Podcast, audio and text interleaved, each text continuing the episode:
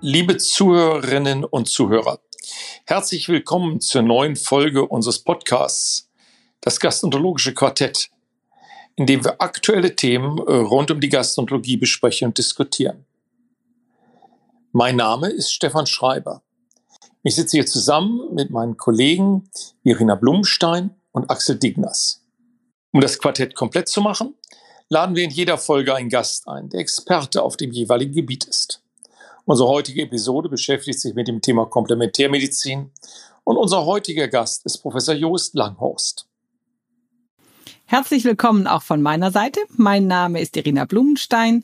Ich leite die CD Hochschulambulanz der Universitätsklinik Frankfurt am Main und freue mich sehr, mit Professor Schreiber, Professor Dickners und Professor Langhorst das heutige Quartett gestalten zu dürfen.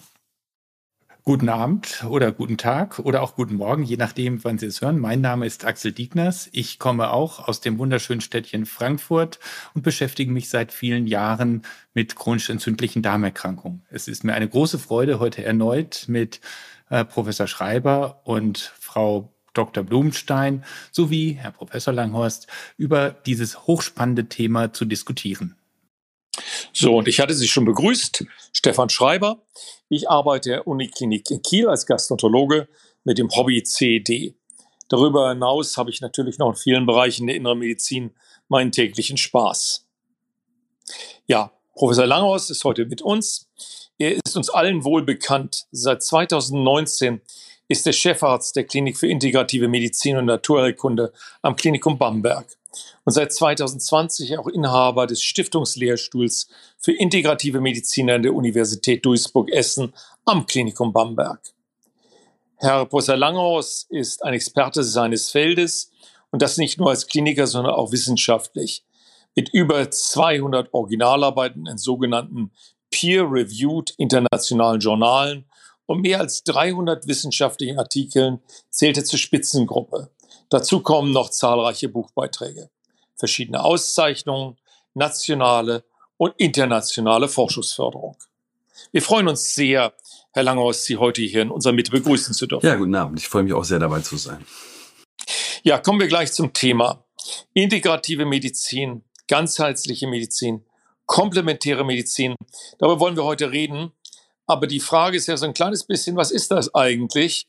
Und dann vielleicht im Spiegelstrich, was ist denn die Schulmedizin, die man dem Ganzen gegenüberstellt? Ja, vielen Dank für die äh, spannende Frage. Also die Komplementärmedizin ist ein Querschnittsfach, das nicht einem Organ zugeordnet ist, sondern wirklich ähm, eher durch alle ähm, Fächer geht in dem Sinne, dass es vor allen Dingen um nicht ähm, pharmakologische Therapien geht.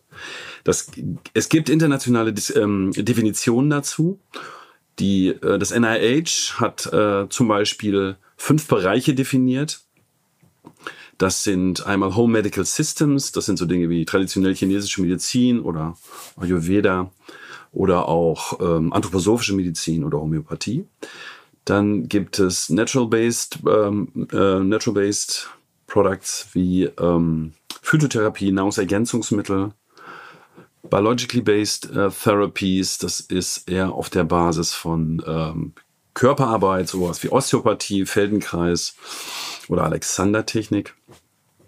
Dann gibt es Energy äh, Medicine oder Energy Healing, das ist sowas wie Reiki.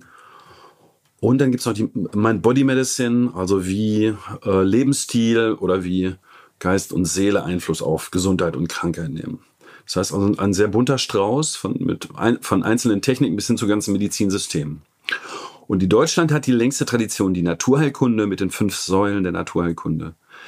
Ähm, also Naturheilkunde, die Selbsthilfestrategien, Wasseranwendungen, aber auch Ernährung, Bewegung, pflanzliche Medikamente und die sogenannte Ordnungstherapie.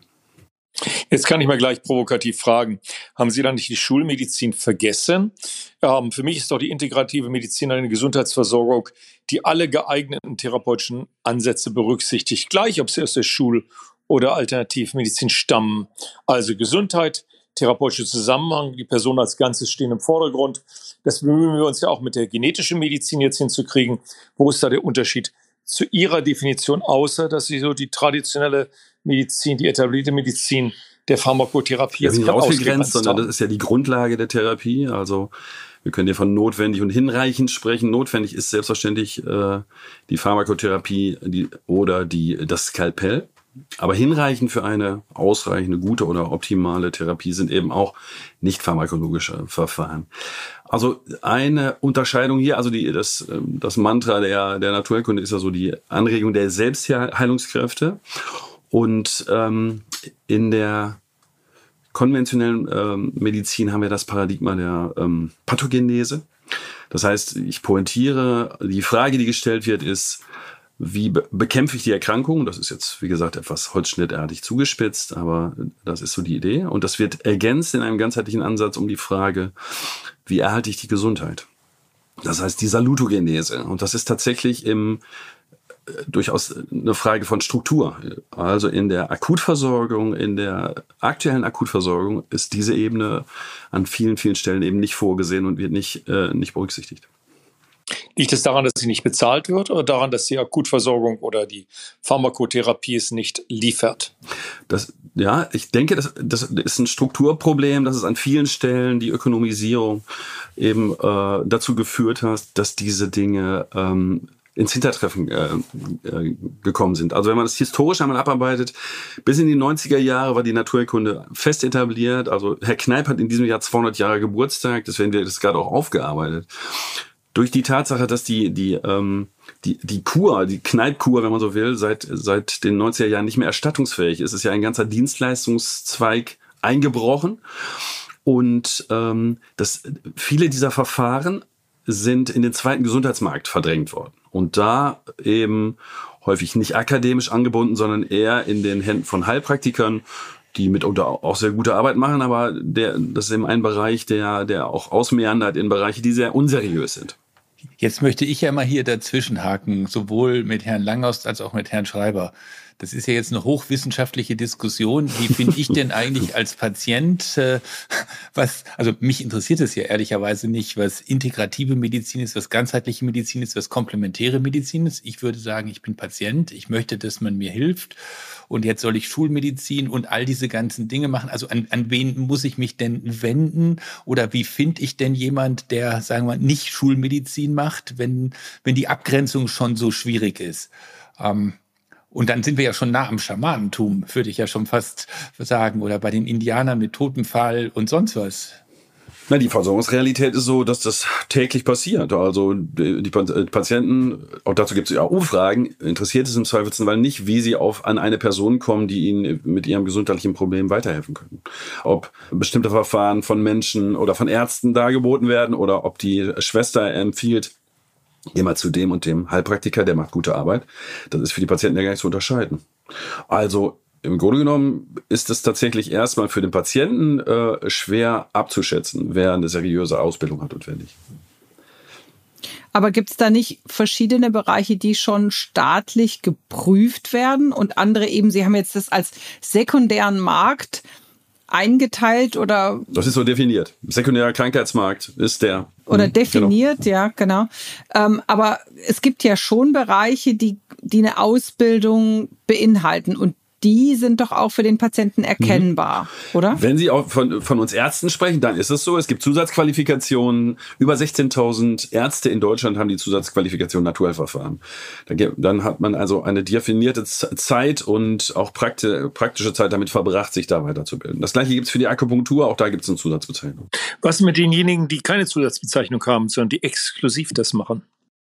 Ärzte, naja, die müssen ja irgendwie, muss die Information ja, ja oder nicht Ärzte sind, an die Patienten die kommen. nur Natur. Ja, aber das ist genau äh, eine äh, hochspannende Frage. Wenn es in den Bereich der Heilpraktiker geht, und das ist ein Riesenbereich in Deutschland, damit wird quasi das gesamte, die gesamte Primärversorgung entlastet. Ja, das ist ja entstanden, ähm, das, äh, das Feld der Heilpraktiker ist entstanden im Dritten Reich, als die jüdischen Ärzte mit einem Berufsverbot belegt wurden. Und seitdem gibt es das.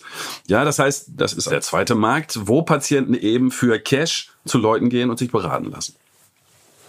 Aber sich beraten lassen, weil die normale Medizin nicht verfügbar ist und nicht gut genug ist. Das ist ja die Entscheidung des Patienten. Das ist in, gerade bei den, wir sind ja in, im 21. Jahrhundert, im 20. Jahrhundert haben wir viele akute, akute Erkrankungen gelöst. Das Problem der chronischen Erkrankungen funktioniert aber nicht mit diesem Handwerkszeug in, in gleicher Form. Das heißt, offensichtlich ist ein großer Bedarf, der in der konventionellen Medizin, im konventionellen Medizinsystem nicht ausreichend adressiert und befriedigt wird. Sonst, die Leute sind ja nicht doof. Aber wie, ja, wie, die wie, gehen dahin, wo sie das kriegen, was sie wollen. Aber wie können wir denn eine Qualität sicherstellen? Denn wir könnten ja jetzt auch in den Zeiten von Dr. Google und äh, Internet und sonst was das im, im Home-Rezept machen. Also Digitales ist ja, ist ja letztendlich äh, Schulmedizin und ist aber irgendein Kraut, das ich im Garten pflanzen kann. Jetzt machen manche Leute einen eigenen Mikrobiomtransfer, in dem die ähm, einfache Vorrichtung, die man ja im Internet sehen kann, kann, kann, kann theoretisch jeder selber machen. Ähm, und jetzt mache ich mir mein Cannabis äh, im, im, in der Blumenschale gerade zu Hause? Also wo, wo stellen wir sicher, dass, dass es vernünftig ist? Weil wir glauben ja daran und wir wissen ja, dass auch viele Patienten das machen, dass es hilfreich sein kann. Also die, mit den fließenden Übergängen habe ich jetzt doch irgendwie ein bisschen Problem. Ja, ich sitze hier ja nicht als Heilpraktiker, sondern als habilitierter Mediziner. Das heißt, mein Anliegen ist, dass dieser Bereich eben akademisiert wird, dass wir, dass es gelingt, mit mit Leuchttürmen in jedem äh, in jedem Bundesland einen Lehrstuhl für Naturheilkunde zu etablieren, um dieses Feld äh, eben seriös zu beforschen und weiterzuentwickeln. Gehört dazu auch die placebo-kontrollierte Studie? Absolut. Oder widerspricht die dem System, weil die individuelle Medizin sich nicht in Kohorten drücken lässt? Das ist ja ein bisschen unser Problem, auch in der, ich will nicht die konterpunktieren hier mit der Schulmedizin, aber das ist ein bisschen das Problem der gesamten Medizin. Wenn ich Verfahren habe, die wenigen helfen, dann fallen die immer hinten runter in diesen Kohortenstudien. Also der Anspruch ist, dass wir nach den aktuellen Paradigmen de, der Wissenschaft äh, sozusagen die Naturerkunde und Komplementärverfahren bewerten. Selbstverständlich.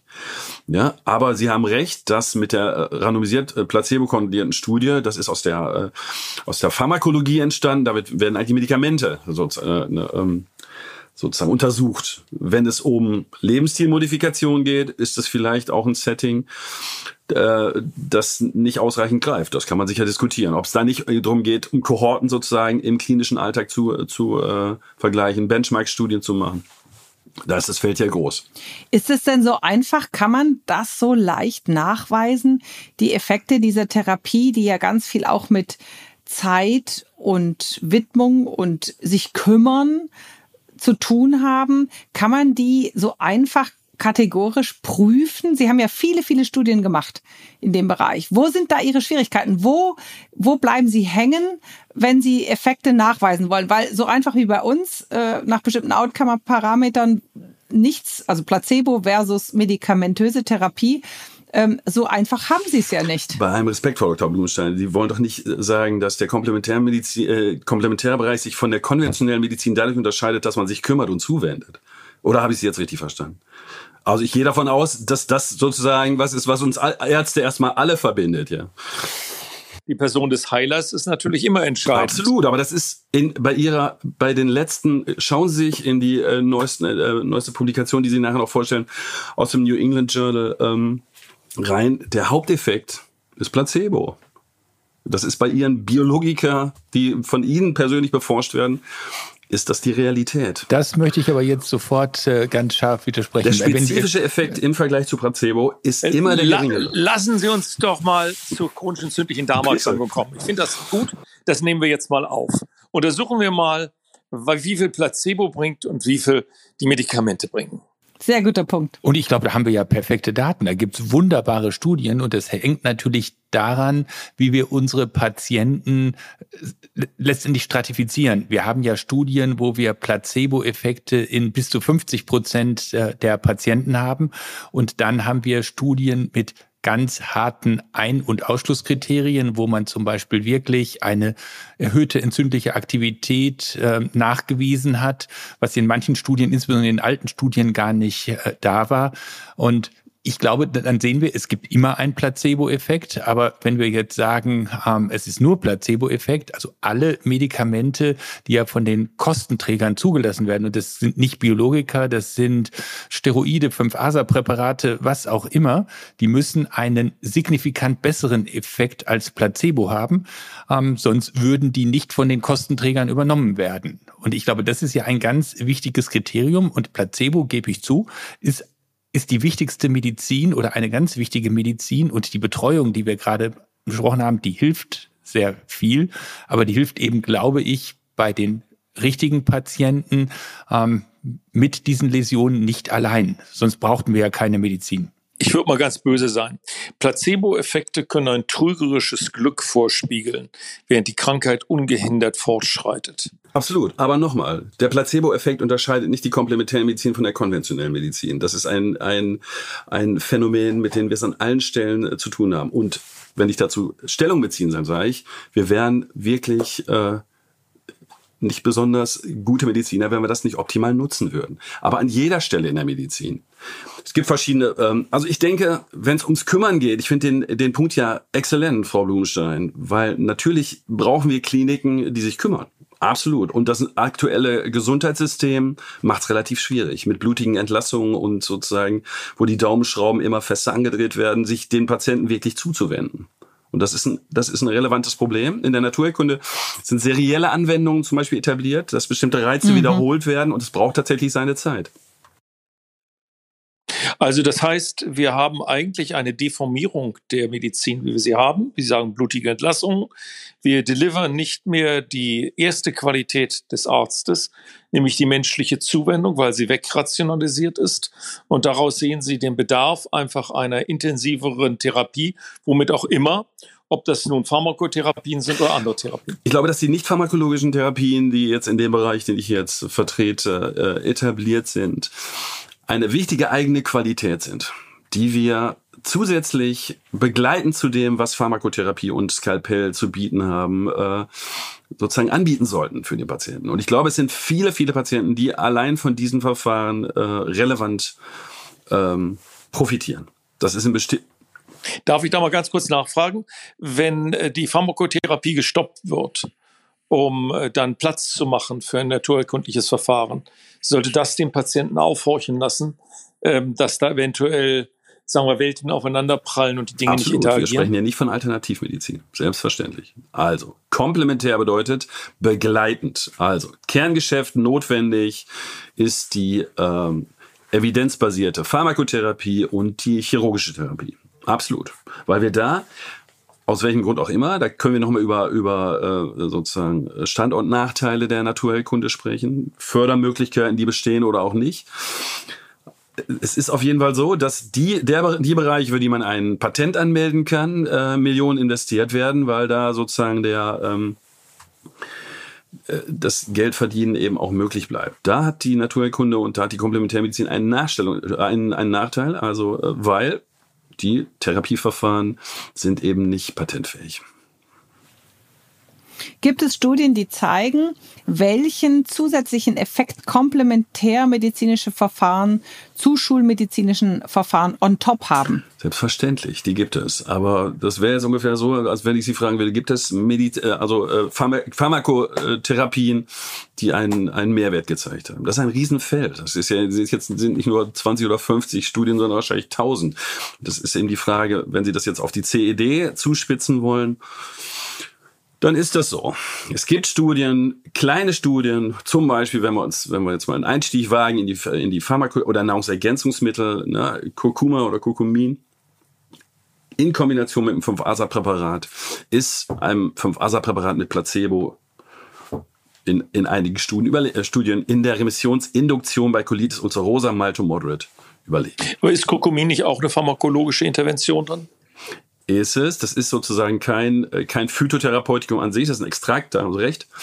Ne? Aber es gibt andere Beispiele. Die Kombination, also man hat zum Beispiel ein, ein, ein ähm, Wermutpräparat, das gibt's aber in Deutschland gar nicht, hat man zusätzlich zu Steroiden eingesetzt in einer sehr kleinen Studie 20 gegen 20 und hat gezeigt, dass es Placebo überlegen, in Kombination mit dem Steroid eben gegen nur Steroid äh, und Placebo, die Patienten schneller in Remission bringt. Sowas gibt es. Aber Sie wissen auch, wie das ist mit 40 Patienten. Damit erklärt man noch nicht die Welt.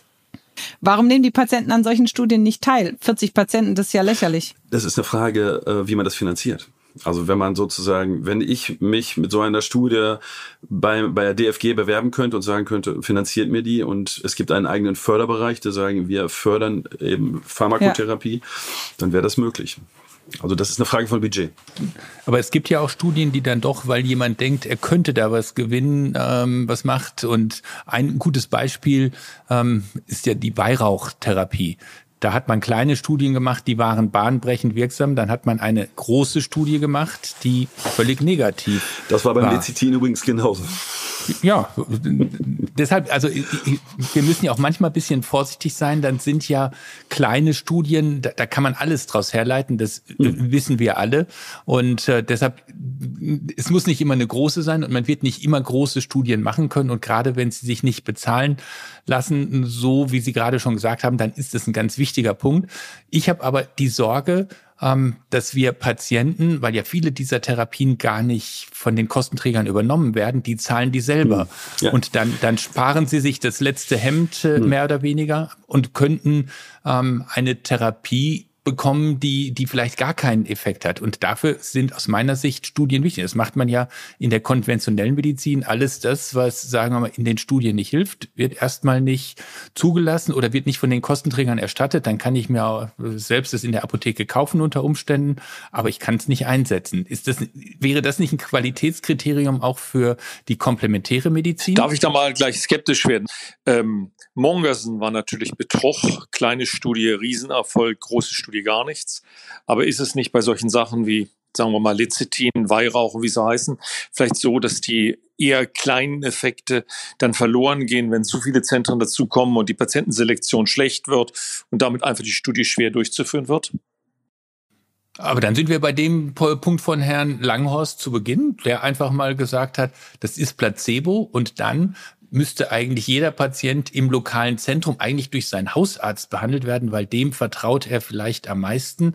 Da ist dann viel Placebo und äh, so ein Experte in irgendeiner Uniklinik, der hat ja sowieso nur Mäuse behandelt, zu dem kann man eigentlich gar nicht gehen. Also das wäre wäre dann auch, glaube ich, eine Verkehrung der Welt. Nee, ich glaube, ganz viele funktionelle äh, Erkrankungen funktionieren so. Ich glaube, dass die im häuslichen Umfeld äh, sozusagen ausgefiltert werden. Und die fünf Prozent schweren organischen Erkrankungen, die kommen in die Uniklinik. Also ich glaube, man muss ganz klar trennen, das kommt für mich die erste Diskussion so raus, zwischen dem symptomatischen Wohlbefinden des Patienten, für den vieles taugt, und den sogenannten harten Endpunkten, die vielleicht für das Weiterleben interessant sind, für den die vielleicht die Pharmakotherapie dann manchmal besser ist. Also wir kommen ja immer wieder an die Stelle der aktuellen Situation der Wissenschaft. Also Axel, vielleicht haben wir beim Lecithin einfach die falsche Frage gestellt. Vielleicht hätte man fragen müssen, kann man damit die Remission erhalten? Ja, vielleicht hätte das eine Chance gehabt. Das Problem ist nur, jetzt ist Lecithin ans Kreuz genagelt und keiner fasst das mehr an. Ja, also das ist eben äh, auch die Frage, man hat einen Schuss frei in der konventionellen Medizin mit viel Geld, das ist einmal versenkt und dann macht das keiner mehr. Ob das für den, für den Erkenntnisgewinn und für den Patienten die richtige Zugangsweise ist, kann man sicher diskutieren.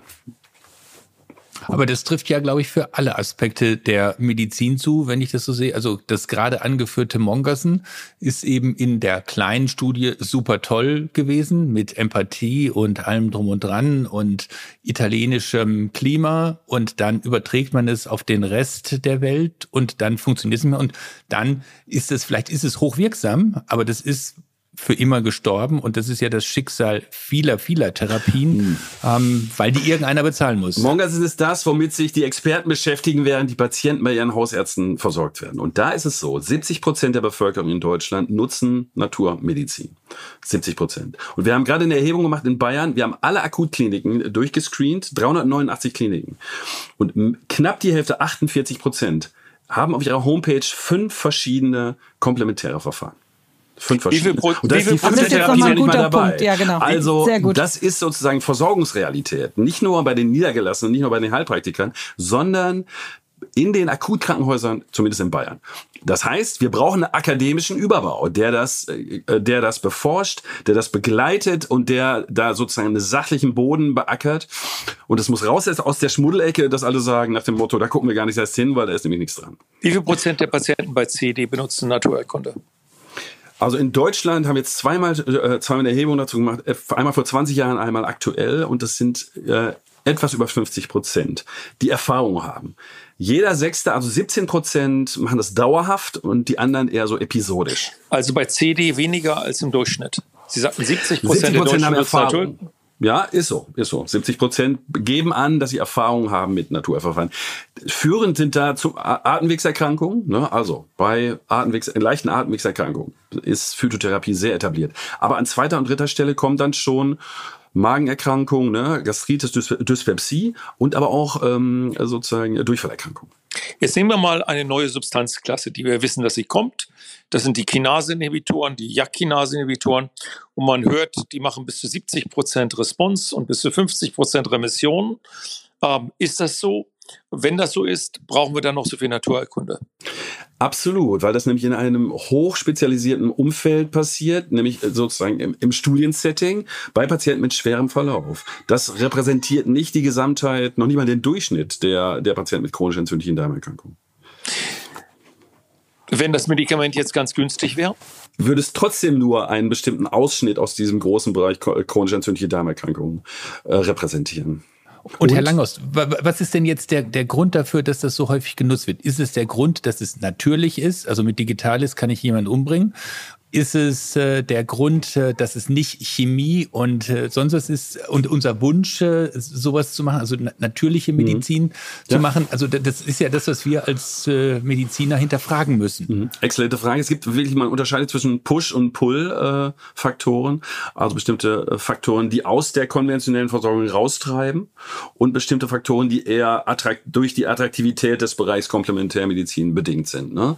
Dazu gibt's Daten, die sind jetzt nicht mehr ganz taufrisch, aber ähm, gibt es Daten zu, dass eben der Bereich tatsächlich positiv besetzt ist, dass die Idee ist auch, dass im Bereich Komplementärverfahren, wenn wir mal in den Heilpraktikerbereich gehen, dass die, die Sprache kompatibel ist, dass es nicht diesen, diesen äh, wissenschaftliche Sprachbarriere gibt, dass äh, die Zuwendung eben ausgeprägter ist. Das ist ja so. Also ein Heilpraktiker nimmt sich eine Stunde Zeit und lässt sich das bezahlen. Das machen sie, das machen wir im Alltag nicht, ja. Das ist sozusagen in 99 Prozent äh, der, der Akutklinik ist es nicht so. Und das ist eine Erfahrung, die die Patienten natürlich teilen. Und das vertreibt die aus der konventionellen Medizin. Wir wissen ja gerade in der Gastroenterologie, dass es so ist, dass der niedergelassene Gastroenterologe, und wie gesagt, ich bin Verfechter der Gastroenterologie, das sind, weiß Gott, keine schlechten Menschen, aber das, das System ist so angelegt, dass äh, die Koloskopie durchgeführt wird und dann gesagt wird, noch nicht mal vom Untersucher selber, geh zu deinem Hausarzt, der erklärt dir den Befund. Und der Hausarzt versteht selber nicht. Ja, also das ist eine, eine Fehlentwicklung in der konventionellen Medizin, die die Patienten aus diesem System raustreibt. Dann müssen wir uns nichts vormachen. Trotzdem muss eine Effektivität. Also die Patienten unterscheiden ja doch tatsächlich, effektiv. was hilft Dieses und Beispiel was, ist nicht was hilft nicht. Ja, auf keinen Fall. Ja, das, das, das ist richtig. Aber wenn wir es jetzt umdrehen und sagen, jemand, der Komplementärmedizin nützt, erwartet trotzdem, dass es hilft. Und er wird nicht dabei bleiben. Deswegen 70 Prozent Erfahrung, aber nur 17 Prozent bleiben dauerhaft dabei. Und ich meine, da müssen wir vielleicht auseinanderhalten, ist es, weil es nicht erstattet wird, weil selbst bezahlt werden muss. Aber wenn eine Therapie hundertprozentig hilft und eine stabile äh, Remissionsphase einhält, dann ist doch der Nutzen, der daraus erwächst, so groß. Aber das sehe ich in der Realität ja nicht.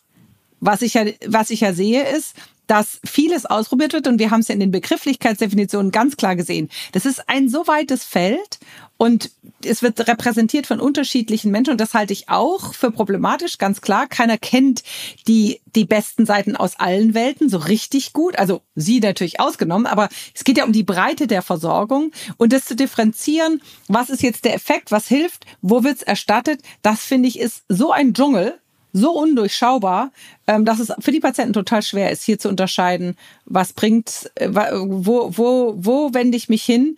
Und natürlich ist das, das krasse Beispiel, nur eine Endoskopie zu machen, nicht zu erklären. Also ich meine, jeder, jeder äh, Gastroenterologe, jede Gastroenterologin, die CED-Therapien macht, weiß, äh, dass das so nicht geht und würde wir wissen, dass es Menschen gibt, die nur endoskopieren wollen und nichts erklären, aber das ist doch jetzt ein so krasses Beispiel. Also so, so ist ja nicht die Wir Realität. haben jetzt Qualitätsmerkmale rausgearbeitet für beide Kategorien.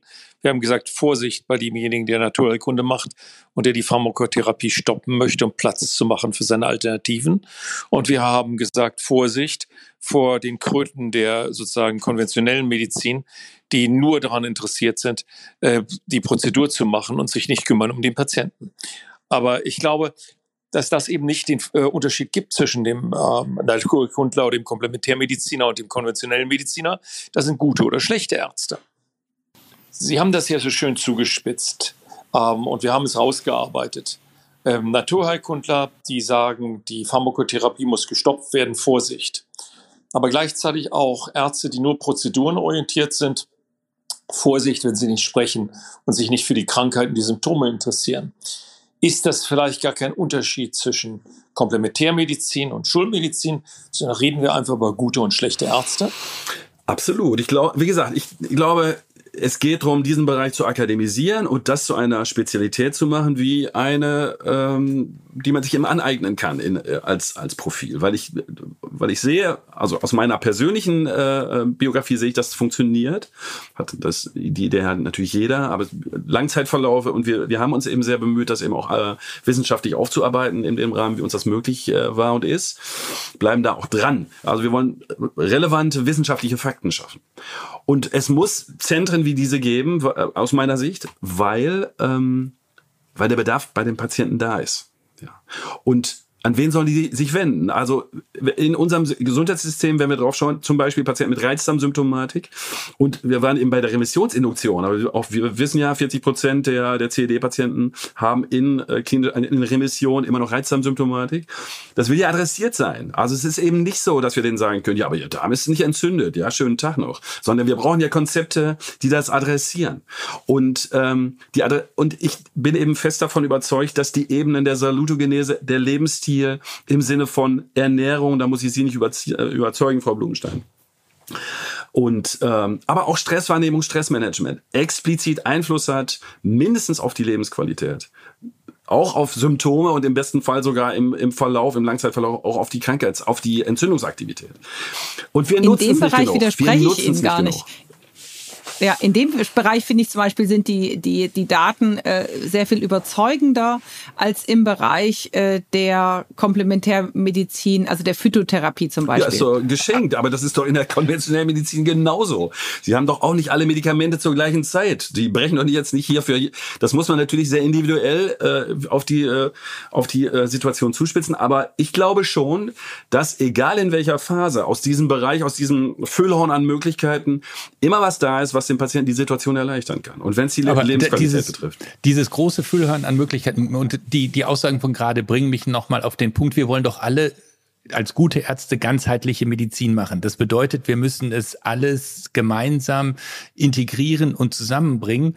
Und da sehe ich zum Beispiel ein ganz großes Problem. Und da ist das große Problem der Schulmedizin, dass viele gar nicht wissen, dass unsere Patienten ja in ganz hohem Maße komplementäre Therapieverfahren verwenden. Es gibt ja eine schöne Umfrage durch die DCCV, die gerade auch schon von Ihnen so ein bisschen zusammengefasst worden ist. 50 bis 70 Prozent der Patienten haben irgendwann mal komplementäre Medizin gemacht, die auch ja gut ist, aber ich glaube, der betreuende Arzt müsste das wissen. Wir alle kennen ja jetzt nicht vielleicht bei CED die Menschen, die den chinesischen Tee nehmen und Leberversagen haben. Man kann, ähm, äh, weil man zum Beispiel Calcineurin-Inhibitoren nimmt, äh, auf einmal äh, ähm, Obst essen, was nicht günstig ist. Es gibt ja viele dieser Dinge und ich glaube, da ist es doch ganz wichtig, dass wir uns informieren, dass wir einen hervorragenden Austausch mit den Patienten haben und dass man dann auch versucht, diese komplementären Verfahren wirklich zusammenzubringen. Ist das nicht ein Punkt, den wir alle lernen müssen? Absolut, weil das ist Versorgungsrealität ist. Die Studie habe ich letztens zitiert, ich sage sie gerne nochmal, wir haben gerade publiziert in der Zeitschrift für Gastroenterologie, Cannabis in Deutschland. Das ist ein Bruchteil an Patienten, die das nutzt, aber knapp vier Prozent, aber von denen besorgen sich das 50 Prozent auf dem Schwarzmarkt und von denen sagen 50 Prozent ihrem behandelnden Gastroenterologen nichts davon. Das ist eine Situation, die ist so nicht tragbar. Das heißt, in der Leitlinie haben wir äh, implementiert, sprechen Sie es an. Das ist ein Thema, das in das ärztliche Gespräch gehört. Und dann gehört natürlich dazu, dass ich auch zumindest ein Grundmaß an, an Vorerfahrung habe. Das setze ich ja auch bei den, bei den Medikamenten voraus. Wir haben heute durch die moderne Therapie der entzündlichen Darmerkrankung, was wir auch immer machen, eine Lebenserwartung, die genauso ist wie in der Normalbevölkerung über alle Patienten. 1960, also 60 Jahre zurück, war die bei 45 bis 48 Lebensjahren. Ist es jetzt dadurch gekommen, dass wir komplementäre Therapieverfahren haben oder vielleicht doch, dass wir das schlimmste Medikament, das es überhaupt gibt, Steroide eingeführt haben? wir haben doch ganz andere Endpunkte heute. Ich bin völlig auf der Seite, dass wir eine ganzheitliche Medizin haben wollen, dass wir keine Schmerzen, keine Lebensqualität und sonst was haben wollen. Also völlig äh, praktisch ungestört durch die Erkrankung. Aber wir haben riesengroße Fortschritte gemacht und die haben wir nicht durch Cannabis gemacht oder durch äh, Flohsamenschalen, sondern ähm, durch Cortison und andere dieser Medikamente. Das behauptet auch keiner andere. Gehen wir ganz d'accord. Aber es gibt einen relevanten, äh, für den Patienten bin ich sicher, dass für den Patienten die Nummer eins ist, die Lebensqualität, wie es ihm geht. Ja, ob sozusagen ein letzter Fitzel an Entzündung im Darm noch aktiv ist oder nicht, ist dem im Zweifelsfall egal.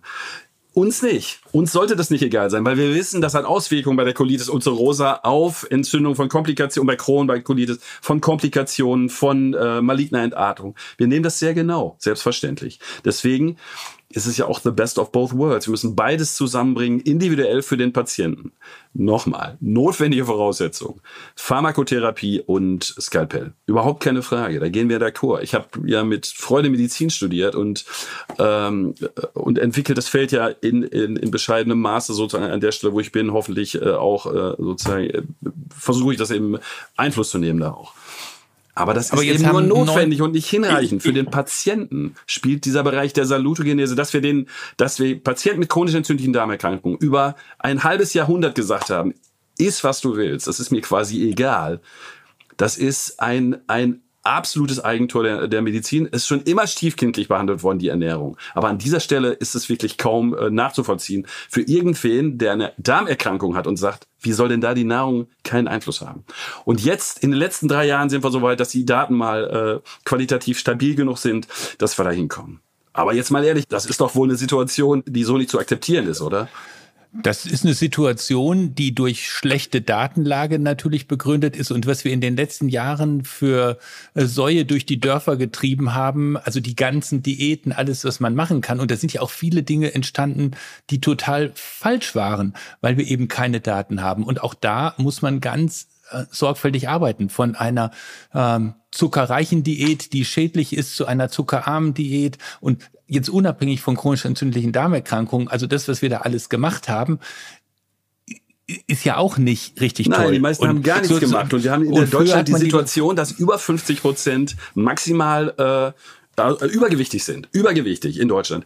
Was wir brauchen, ist ein, ein Schulfach Ernährung, wo diese Dinge, Prävention, von Anfang an so adressiert sind, dass wir auf einem ganz anderen Niveau einsteigen. Wenn du sagst, du brauchst nur das richtige Medikament verschreiben, weil das das Einzige, was bisher beforscht ist, wie gesagt, dann kommen ganz viele Implikationen dazu.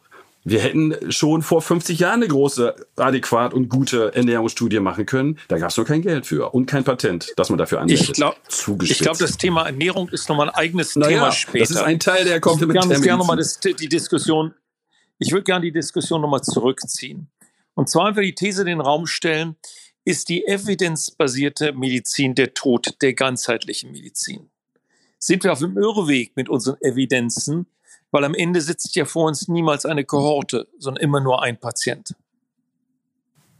Das ist eine exzellente Frage. Anders, aber auch andersrum wird ein Schuh daraus. Was ist die Versorgungsrealität? Die Versorgungsrealität ist, dass das in diesem Moment draußen passiert. Und wir als Ärzte können uns fragen, wollen wir der Sache begegnen? Oder ja. beschäftigen wir uns intellektuell mit den, mit den Dingen, die besonders ja. reizvoll sind und lassen das außen vor? Aber aber die Frage ist ja wirklich, wenn wir Evidenzen haben, wo wir 90, 95 oder vielleicht 100 Prozent der Patienten ausreichend behandeln, können wir uns dann eine evidenzbasierte Medizin als Richtschnur leisten, Richtlinien aufschreiben, Guidelines, wie es so schön heißt, die dafür sorgen, dass wir Patienten Dinge nicht mehr geben können, nur weil wir die individuelle Heilung ausschließen, weil es in der Kohorte nicht funktioniert. So ist die Kohorte wirklich der Maßstab aller Dinge. Wir sind doch keine Versicherungsmanager. Wir haben doch einen einzelnen Patienten vor uns. Exzellenter Einwurf. Ich glaube, diese ganze Trennung zwischen Naturheilkunde, Komplementärmedizin, Schulmedizin ist Blödsinn. Wir müssen lernen, dass wir uns wegbewegen von dem Durchschnittswerten einer evidenzbasierten Medizin. Und wir müssen lernen, Real-World-Evidence besser zu bewerten und zu beobachten, was in der Welt denn vor sich geht. Dann sehen Sie rechtzeitig, dass die Kronoperationen vor 30 Jahren zu Kurzdarmsymptomen führen. Dann sehen Sie aber auch rechtzeitig, dass man Dosiserhöhung bestimmter Medikamente braucht, auch ohne dass man Kohortenstudien braucht. Dann sehen Sie vielleicht auch rechtzeitig, dass bestimmte andere Therapieverfahren, ob das Schmerzbekämpfung durch Cannabis ist in diesem Fall oder ob das irgendwelche anderen Pharmakotherapien therapeutischen und nicht pharmakotherapeutischen Eingriffe sind. Sie sind rein pathogenetisch unterwegs. Das ist ja auch ist ja ein großes Erfolgsmodell. Aber ich, ich, glaube, dass in diesem Konzept die Salutogenese eher einen Platz hat und auch äh, adressiert werden sollte. Weil das für den einzelnen Patienten einen Unterschied macht. Auch die Salutogenese muss nachweisen, dass sie effektiv ist. Absolut. Und ich glaube, das Mittel der Kohortenstudie taugt da nur mittelbar dazu. Ab, da, genau, das kann man diskutieren, aber da gibt es eben einen, einen Standortnachteil, weil es keine Fördertöpfe gibt, die explizit dafür ausgewiesen sind, weil weil die Lobby fehlt, weil wir in den hohen äh, akademischen Graden sozusagen, wo entschieden wird, wo fließen die Gelder hin, keine Leute sitzen haben, die sagen, das habe ich mein Leben lang gemacht, da bin ich fest. Ich glaube, Herr Langhaus, dass die Instrumente fehlen. Die Instrumente fehlen. Ich glaube, dass wir mit den Instrumenten, die wir momentan bespielen, einfach nicht weiterkommen. Ähm, wir haben, machen einen Riesenbogen davor, die Daten zu nutzen, die wir einfach erzeugen durch die tägliche Behandlung von Patienten. Wenn es uns gelingen würde, einfach wie in anderen Ländern, teilweise auch in Skandinavien, sämtliche Patienten, die wir haben und sämtliche Krankheitsverläufe, die wir haben, aufzugreifen und zu bewerten und auszuwerten, statt immer wieder neue artifizielle Studien aufzustellen, dann wären wir schon viel weiter. Aber wer, wer kann denn am Ende Komplementärmedizin machen? Ärzte, Homöopathen, Psychologen, Akupunkteure, Heilpraktiker, traditionelle chinesische Mediziner, jeder, also kann ich mich selbst bilden. Also uns geht's ja auch so ein bisschen um, um gewisse Qualitätskriterien. Jetzt könnte man sagen, es machen nur Ärzte, die haben schon mal eine medizinische Bildung, Hil hilft aus meiner Sicht nicht unbedingt. Ähm, die, es gibt ja auch andere Richtungen, Osteopathen heilen die, die ganz viele Menschen. Ähm, also wer darf das machen? Das hm. muss ja auch irgendwie reglementiert das ist werden. Reglementiert. Also ich, ich, bin, ich bin jetzt wieder der einfache Patient. Ich gucke im Telefonbuch nach, wo gehe ich hin? Das ist reglementiert. Und wenn wir bei chronischen entzündlichen Darmerkrankungen äh, bleiben, kann ich nur sagen, es braucht in jedem Fall den Gastroenterologen, der das als Lotse äh, auch koordiniert. Aber wir können sich ja mal fragen, oder die können mal die Gastroenterologen fragen. Ich tue das, wenn ich Vorträge halte. Wer von euch hatte eine eigene Entspannungspraxis, Meditationspraxis, ne? Wer ernährt, wer achtet auf seine Ernährung und wer hat in seinem Umfeld Leute, die das adressieren. Und da sind natürlich Kollegen, die sagen, jawohl, ich arbeite mit einem Ernährungsmediziner, äh, mit einem Ernährungsökotrophologin zusammen. Die habe ich in meinem Umfeld und die macht gute Arbeit. Dann ist das doch schon mal ein ganz wichtiger Schritt in die richtige Richtung. Genauso kann das sein, wenn Patienten eben sagen, ich will Akupunktur, dann soll es eben nicht sagen, hier nicht bei mir raus, ne, sondern nach dem Motto, ich kenne jemanden, der hat eine seriöse Ausbildung, da gibt es eben zum Beispiel die Zusatzbezeichnung Akupunktur aber der, der weiß, was er kann, aber eben auch weiß, was er nicht kann. Wo die Grenzen sind und wo er auf jeden Fall zurückverweisen muss an den Gastroenterologen, damit der die Therapie anpasst, eskaliert, wie auch immer. Und in unserer Klinik ist es so, dass wir eben den Bereich zum Beispiel der Ordnungstherapie haben. Da sind Diplom-Ökotrophologen, Diplom-Sportler, Gesundheitspädagogen und Psychologen als sogenannte Ordnungstherapeuten zu Generalisten ausgebildet und bringen ihre Expertise mit. Und die arbeiten mit mir zusammen. Ich gucke da ärztlich als Gastroenterologe drauf und wir stellen die Indikationen dafür, was an welcher Stelle gemacht werden soll. Können wir nochmal über die Kosten auch sprechen, Kostenübernahme und so? Ja, kann ich gerne was zu sagen. Bei der Kostenübernahme ist es so, dass, dass äh, die Phytotherapie zum Beispiel seit 2003 aus der Erstattungsfähigkeit rausgenommen wurde. Komplett verboten. Dass es den Krankenkassen verboten wurde, bis auf vier Medikamente. Das Flohsam ist dabei das erstattungsfähig ist in bestimmten äh, Situationen. Seit 2012 hat jede Krankenkasse zumindest die Möglichkeit, äh, komplementäre Verfahren zu finanzieren. Aber die hatten natürlich alle Angst vor dem Dammbruch und die TK hat angefangen mit 100 Euro pro Jahr, so zum Beispiel zur, pro Patient zur Verfügung zu stellen. Ich halte die Kostenübernahme im jetzigen System eh für überholungsbedürftig. Ich finde, eine Krankenversicherung ist dafür da, den maximalen Fall zu bezahlen, dass hier niemand stirbt und niemand, der es nicht zahlen kann, eine Therapie vorenthalten kriegt. Ansonsten bin ich sowieso dafür, dass Menschen, die ihre Therapien selber zahlen, egal ob es das Schulmedizin oder der Komplementärkunde, wenn sie dazu in der Lage sind. Naja. Unterscheidet nicht die Komplementärmedizin von der konventionellen. Das ist jetzt eine politische Diskussion. Absolut. Na, ich, glaub, ich glaube, diese Diskussion, ob Kosten übernommen werden der Komplementärmedizin, hm. ist einfach krank. Sie ist genauso krank wie die Kostenübernahme von nichtigen schulmedizinischen Verfahren. Und sie wird uns auch nicht weiterführen, denn wir werden an einen Punkt kommen, wo die Kosten nicht mehr übernommen werden können. Selbst bei einer Autoversicherung ist den meisten von uns mittlerweile klar, dass sich die kleine Schramme am Kotflügel wahrscheinlich nicht lohnt, auf die Vollkasko zu schreiben, sondern man sie selber zahlt. Und warum sollte es in der Medizin anders sein? Umso wichtiger werden die präventiven Verfahren und Maßnahmen, die eben bei, aus beiden Welten das Beste verbinden. Aber natürlich von der Kostenseite her kommt ja in der Komplementärmedizin, wenn man es vergleicht, das hat äh, Professor Langenhorst ja mehrfach betont, ja die, die Waage noch lange nicht äh, ins Gleichgewicht, weil die Schulmedizin in der Regel sehr viel teurer ist als die Komplementärmedizin wenn wir mit, der, mit den Verfahren, die so teuer sind, denn die Situation heilen können oder beenden können, dann wäre es ja gut. Dann ist keine Therapie zu teuer. Eine Therapie, die heilt, ist nie zu teuer. Die werden kommen. Also an der Stelle haben wir wirklich, also unterscheiden wir uns fundamental. Ich glaube nicht, dass die chronisch entzündliche Darmerkrankung ausschließlich pharmakologisch äh, zu lösen ist. Ich glaube schon, dass Darmbarriere, also wenn wir mal verstanden haben, wie das da funktioniert, aber dann werden wir es zumindest nicht mehr erleben. Doch.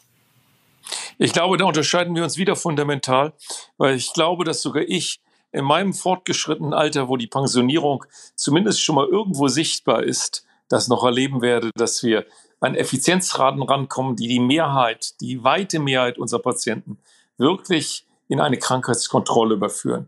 Ich glaube, Heilung ist noch was anderes, weil Heilung heißt, das Rad des Alterns zurückdrehen und die hm. gesunden Organismus auch ohne Intervention übrig lassen. Das schaffen wir nicht.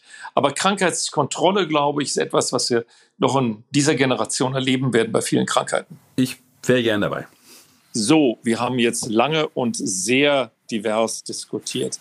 Sie sehen, das Thema ist nicht einfach. Aber Sie sehen auch, dass am Ende des Tages, solange wir nicht die perfekte Lösung haben, äh, wir keine Trennung in Schulmedizin, und andere Medizinformen brauchen. Wir müssen die verschiedenen Mechanismen der ähm, Interaktion am Menschen miteinander interagieren lassen. Die Kommunikation ist wichtig und vor allen Dingen auch die Zusammenarbeit. Und wir haben es gehört, auf der einen Seite der Gastroenterologe, auf der anderen Seite der Komplementärmediziner, der Naturheilkundler oder was die Facetten ähm, des Heilens noch so bieten. Wichtig ist, dass man voneinander weiß und es auch akzeptiert, dass der kranke Patient dem nicht vollständig geholfen werden kann, sich verschiedene Wege sucht. So, jetzt kommen wir zur äh, Veröffentlichung unseres Monats. Die aktuelle Publikation, die wir als wichtig sehen, ähm, ist eine pharmakologische Intervention. Wir sehen momentan einen Aufbruch in der Welt der Gastroenterologie durch viele neue Substanzen, die äh, ihre Zulassung erreichen. Und eine dieser Substanzen ist das Osanimod. Und im New England Journal of Medicine ist die Arbeit von William Sandborn und Kollegen erschienen. Osanimod is Induction and Maintenance Therapy for Ulcerative Colitis, also Osanimod als Induktions- und Erhaltungstherapie für die Colitis ulcerosa. Was ist das Osanimod? Osanimod ist eine Substanz, repräsentiert eine Substanzklasse, die schon ein bisschen älter ist. Nämlich Fingolimod, die Muttersubstanz, die eigentlich noch einige Nebenwirkungen hatte, weil sie nicht sehr selektiv war, ist eigentlich lange Zeit sozusagen die Haupttherapie gewesen für die Multiple Sklerose und hat dort auch eine entsprechende Nutzung erfahren und für viele Patienten sehr, sehr hilfreiche Wirkung gehabt. Nonosanimod ist deutlich spezifischer und ist nicht nur für die Multiple Sklerose, sondern auch für die Colitis ulcerosa entwickelt worden. Es ist eine Substanz, die den Sphingosine-1-Phosphat-Rezeptor adressiert und zwar nicht inhibiert, sondern moduliert oder stimuliert. Und das führt dazu, dass äh, über verschiedene Mechanismen Lymphozyten nicht mehr in die Blutbahn kommen, sondern stattdessen in Lymphknoten und Knochenmark zurückgehalten werden. Das bedeutet, dass Entzündungszellen nicht mehr so reichlich zur Verfügung stehen und dass damit antientzündliche Wirkungen entstehen. Nun, hier ist jetzt eine Phase 3, multicenter, randomisiert, doppelblind, placebo-kontrolliert gemacht worden, in vielen Zentren in Patienten mit moderater bis schwer aktiver Colitis ulcerosa. Es gab eine zehnwöchige Induktionsperiode und anschließend wurden, wie so üblich in der Welt der gastroenterologischen Studien, die sogenannten Responder von der aktiven Therapie ähm, genommen, re-randomisiert, entweder fortgeführt in der Therapie oder bekamen jetzt Placebo. Die Population hat einen guten Teil nicht Biologiker vortherapierter Patienten beinhaltet. Das lag daran, dass natürlich auch solch eine orale Therapie in der Studie ganz attraktiv ist und ähm, damit möglicherweise auch eine Patientenpopulation, die etwas leichter krank war, gemessen an diesem Begriff, als wir es manchmal sehen in den Biologikerstudien. Die Wirkung insgesamt sind zwei Kohorten, einmal 645, einmal 457 Patienten, 645, die induziert wurden. In der Kohorte 1 367, dann der Kohorte 2 und 457 äh, Patienten schneiden. Die Wirkung gemessen an zwei Induktionskohorten 645 äh, Patienten in einer Kohorte, die induziert wurden, 367 Kohorten in der zweiten Parallelstudie. Äh, und dann anschließend 457 sogenannten Respondern, die in die Langzeiterhaltung gingen, war exzellent. Ähm, ganz klare Signale. Ich gebe mal Beispiele. Ähm, Induktion 18,4 Prozent, äh, Remission versus 6 Prozent in der Placebo-Gruppe, Erhaltungstherapie 37 Prozent der Responder, ähm, die weitergeführt wurden, wären äh, gegen 18,5 Prozent oder Placebo. Damit ist relativ klar, dass die Substanz zugelassen wird. Nebenwirkungen, zwei Prozent der Patienten und eine der führenden Nebenwirkungen war eine Erhöhung der Aminotransferasespiegel ähm, im Blut. Also die Kontrolle von Leberenzymen wird eine der ähm, äh, Charakteristika dieser Therapie sein, wenn sie langfristig eingesetzt wird. So, da kommen wir zum Ende der heutigen Episode und freuen uns schon auf die nächste Episode. Da wird es gehen um das Mikrobiom, Raumschmuck oder Therapieziel. Und wir freuen uns besonders auf Professor Haller, der hier natürlich ein ausgewiesener Experte ist und uns in diese Welt entführen wird. Wir verabschieden uns alle gemeinsam aus der heutigen Sendung mit unserem üblichen Slogan. Leicht sieht ein jeder, der nicht blind, wie krank wir trotz der Ärzte sind. Und ein Grund ist logisch, gastroenterologisch.